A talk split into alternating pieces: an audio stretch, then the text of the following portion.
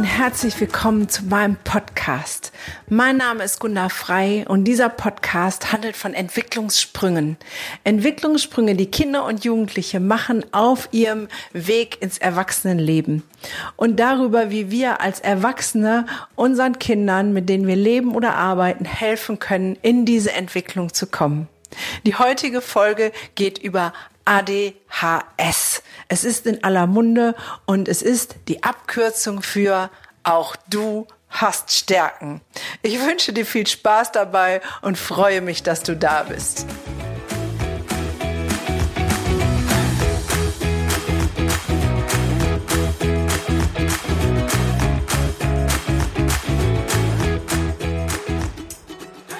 Herzlich willkommen zurück. Schön, dass du dabei bist. ADHS, auch du hast Stärken. Die Abkürzung oder die Aussprache von dieser Abkürzung finde ich viel cooler als Aufmerksamkeitsdefizitsyndrom mit Hyperkinese.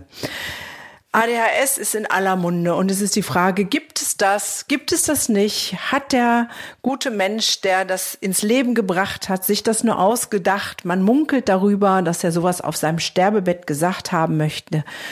Die einen sagen, es ist eine neurobiologische Störung, die nächsten sagen, man muss nur das Richtige essen und alles ist wieder gut. Hm, was stimmt denn jetzt wirklich? Ich möchte mir nicht anmaßen zu sagen, so oder so ist es. Aber ich möchte aus meiner eigenen Erfahrung berichten und wie ich damit umgehe. Und ich möchte ermutigen und stärken. In meiner Ausbildung als Kinder- und Jugendlichenpsychotherapeutin, da waren mir ADHS-Kinder noch ein Gräuel. Ich habe gedacht, oh Gott, die sind hibbelig, die rocken mir die Bude auseinander und ich glaube, ich kriege die nicht gebändigt. Und als wir dann sozusagen dabei waren, dass wir alles über diese Störung gelernt haben, da habe ich gedacht, Momente mal, das bin ja ich. Die erzählen, erklären mir eins zu eins, wie ich in meiner Kindheit war. Okay, ohne Hyperkinese, ich war kein Flummi, also nicht in diesem ewigen Bewegungsdrang. Aber all die anderen Symptome. Ich konnte mich nicht konzentrieren, ich war immer abgelenkt, ich habe immer geträumt, ähm, ich war immer in meiner eigenen Welt, ich hatte Schwierigkeiten mit der Rechtschreibung. Ähm, meine Eltern haben mich ähm, im dritten Schuljahr von der Schule genommen, weil ich war auf einer Ganztagsschule und ab mittags ging bei mir gar nichts mehr und haben mich auf eine normale Grundschule gesteckt. Die fünfte Klasse mussten sie mich zurücknehmen, weil ich die ganze fünfte Klasse äh, im Unterricht gesessen habe und Bilder gemalt habe. Und als ich die achte Klasse auch nochmal wiederholt habe, also im zehnten Schuljahr war, da habe ich dann mitgeschnitten, wie Schule funktioniert und habe gedacht, na gut, jetzt habe ich es verstanden, jetzt mache ich mal mit. Aber bis dahin habe ich so oft in meinem Zimmer gesessen und geheult, weil ich es nicht verstanden habe, was alle von mir wollten. Ich habe das einfach nicht geblickt, das passte nicht in meine Welt. Und habe ich diese Störungsstempel bekommen? Nein. Habe ich Medikamente bekommen? Nein. Und ich glaube, meine Eltern haben das gut gehandelt, weil ich habe die Strukturen bekommen, die ich brauchte, um klarzukommen, um auch in meinem Erwachsenenleben jetzt klarzukommen. Und das größte Defizit war für mich, dass ich mich so unverstanden gefühlt habe, so maßlos unverstanden. Und deswegen möchte ich heute wirklich die Eltern, Erzieher und Pädagogen ermutigen, das zu verstehen, wie es diesen Kindern geht. Ich habe selber so ein wunderbares Kind zu Hause, was volle Kanne in die komplette Symptomatik reinknallt und reinpasst und ähm, auch ähm, Medikamente nehmen muss, weil es sonst wirklich überhaupt gar nicht funktioniert. Aber es ist mit Sicherheit nicht die erste Wahl. Und ähm, es gibt ganz klassische, krasse, ja, Diagnostikkriterien und selbst da muss man aufpassen, weil ähm, die Symptome für ein ADHS sind fast identisch für die Symptome von nicht verarbeitetem emotionalen Stress, fast identisch mit ähm, Asperger-Syndrom und fast identisch mit mangelnder Erziehungsfähigkeit. Und daher braucht es einen geschulten Blick. Und wenn ihr darüber mehr wissen wollt, ich habe ein ADHS-Hörbuch erstellt, dann dürft ihr euch das gerne kaufen und dafür ja mehr äh, Informationen holen. Aber heute möchte ich wirklich euch Erwachsene ermutigen, mit diesen Kindern umzugehen, weil sie haben so viele wunderbare Stärken. Und damit möchte ich anfangen. Ja, sie sind wunderbar kreativ. Sie haben oftmals viel mehr Kreativität. Sie sind auf der einen Seite natürlich total impulsiv, aber das birgt ja auch eine wunderbare, schöne Spontanität. Ich weiß, meiner ist sehr spontan, aber auch sehr charmant. Der konnte gerade sprechen, ganze Sätze und hat der Kassiererin bei Aldi an der Kasse Komplimente gemacht. Oh, Sie haben aber einen schönen Pulli an. Das Grün Ihres Pullovers passt genau zu Ihrer Augenfarbe. Und ich habe ihn nur angeguckt und habe gedacht, alter Falter, wo hast du das denn jetzt hergezaubert? Und weil drei Minuten vorher hat er mich irgendwie noch angekackt, weil ich gesagt habe, er soll den Einkaufswagen holen und er wollte aber nicht, hatte keinen Bock und hat Tullus gemacht. Aber auch das ist eine wunderbare Stärke von diesen Kindern, weil die sind überhaupt nicht nachtragend. Wenn die Streit hatten oder wenn die hochgefahren sind und die sind wieder runtergefahren und das ist manchmal in drei Minuten wieder erledigt, dann sind die auch wieder, als ob nichts gewesen wäre. Jetzt überleg mal, wie lange du, wie lange wir als Erwachsene nachtragen sind. Manchmal brauchen wir drei Stunden, manchmal auch drei Tage, bis wir von unserer Kränkung wieder runtergefahren sind. Und bei denen ist es so vergessen, als ob nichts gewesen wäre, als ob man sich überhaupt nicht gestritten hätte und sie können sofort wieder spielen mit den Kindern, auf die anderen zugehen. Sie können sowieso ganz offen und herzlich aufeinander zugehen. Ähm, es gibt so viele Stärken. Ich kriege so viele Komplimente über meinen Sohn, wie einzigartig und wundervoll er ist. Und das ist genau das Spannende. Das sind sie grundsätzlich. Aber dann kommt der Punkt, wo die Anforderung kommt und dann kippt es. Und dann eskaliert ist. Die Anforderung, die nicht in den Kopf von diesem Kind passt. Und da möchte ich als erstes euch entlasten und sagen, egal was diese Kinder euch an den Kopf werfen, sie meinen es nicht so. Mein Sohn war dreieinhalb, vier Jahre alt. Ich weiß es gar nicht mehr ganz genau. Wir waren auf Gran Canaria im Urlaub. Wir sind über diese Wanderdünen gelaufen und er hat das AA-Mama-Lied entwickelt nach der fünften Strophe habe ich dann mal gesagt, jetzt reicht's, jetzt möchte ich das nicht mehr hören. Ähm, und wenn ich so etwas persönlich nehme, dann fängt es an, schwierig in Familien zu werden, dann fängt es an, schwierig in Schule und Kindergarten zu werden. Ja, diese Kinder beschimpfen. Diese Kinder haben oft Wörter drauf, die man nicht hören möchte.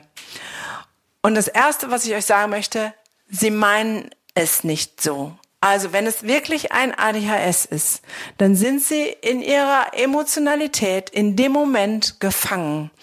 Und sie merken nur, ich muss was machen, was ich nicht machen will und kriege das in mir nicht sortiert. Und dann explodiert es nach außen hin. Aber es hat nichts damit zu tun, dass sie dich nicht lieb haben oder mögen oder achten. Selbst ein Kind, was zu der Mama sagt, ich hasse dich, ja, sei dir gewiss, es meint es nicht so.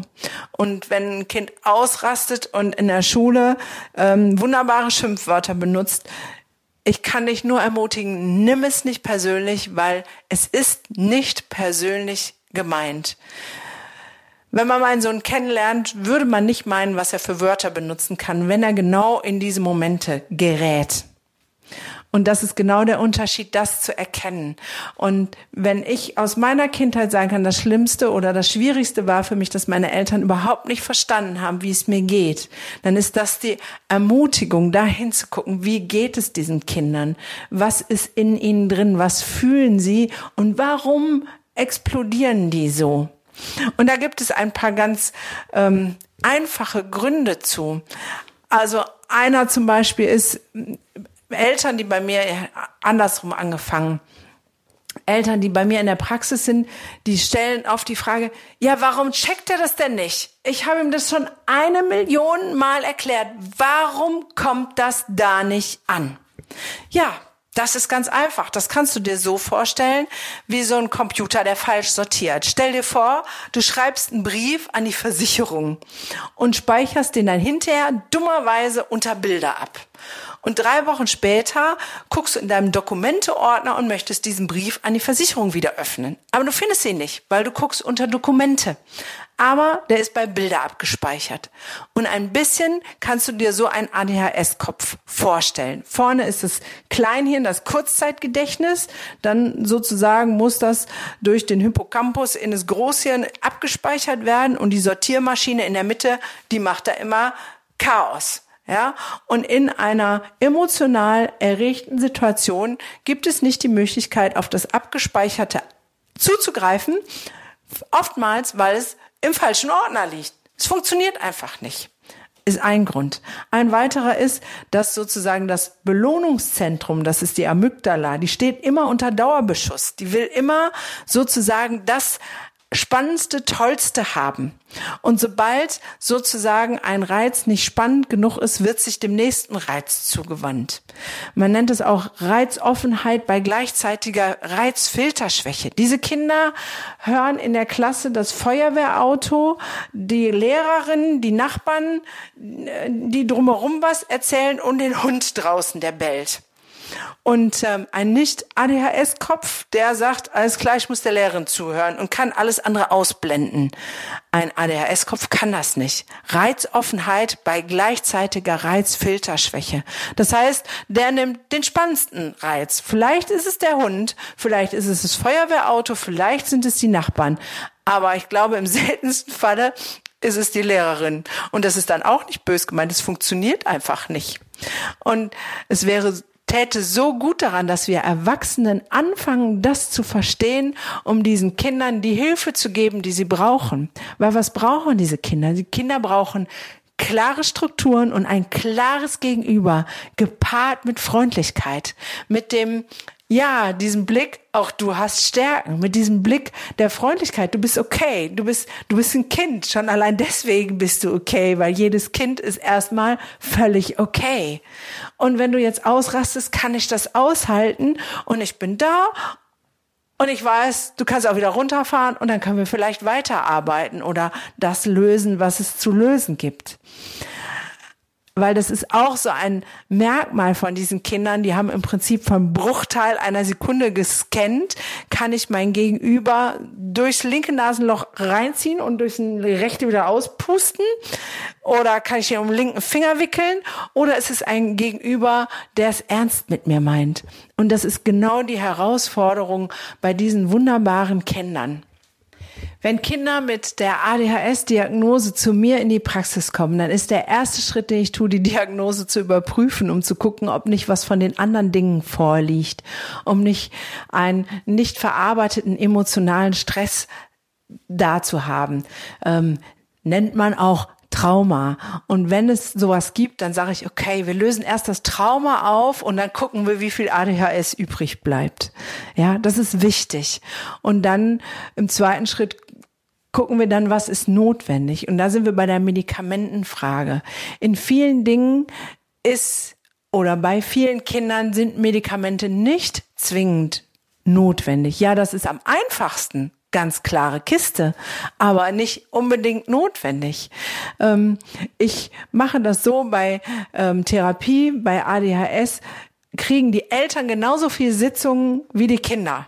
Normal ist es zwei Drittel Kinder und ein Drittel Eltern.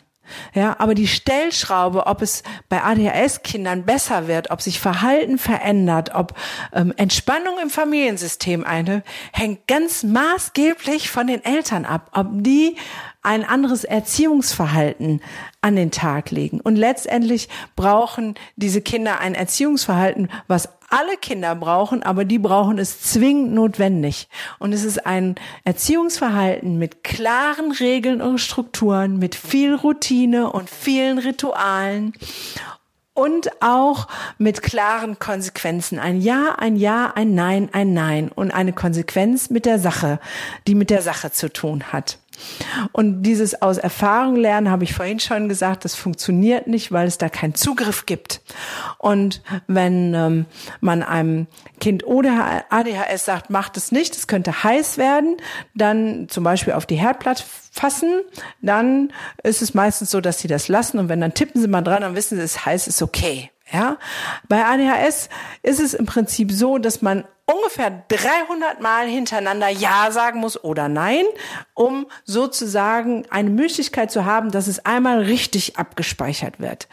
Aber wenn man beim 297. Mal Nein auf einmal Ja sagt, weil man Kopfschmerzen hat, weil schlechter Tag ist, äh, die Energie zu Ende, was auch immer, dann ist es wie in so einem komischen Computerspiel, wo man 300 neue Mal freischaltet. Das ist das Dumme. Das heißt, es braucht viel konsequent und viel Klarheit und deswegen braucht es Eltern, Erwachsene, Erzieher, Pädagogen, Lehrer, die bereit sind, sich damit auseinanderzusetzen und die auch bereit sind, mit sich selbst auseinanderzusetzen, um dieses Verhalten nicht persönlich zu nehmen und selber in der inneren Ruhe und Stärke und Kraft zu sein, diesen Kindern das zu geben, was sie brauchen auf ihrem Lebensweg, weil es ist möglich.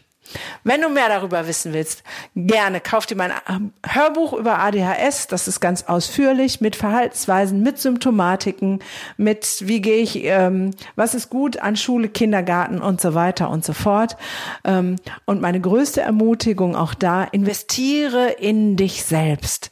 Bist du ein standhafter, souveräner, erwachsener, sozusagen der Fels in der Brandung, der dem Tosen des ADHS ADHS-Symptomatik mit einem Lächeln entgegentritt und das jeden Tag aufs Neue, dann geht es deinem Kind gut.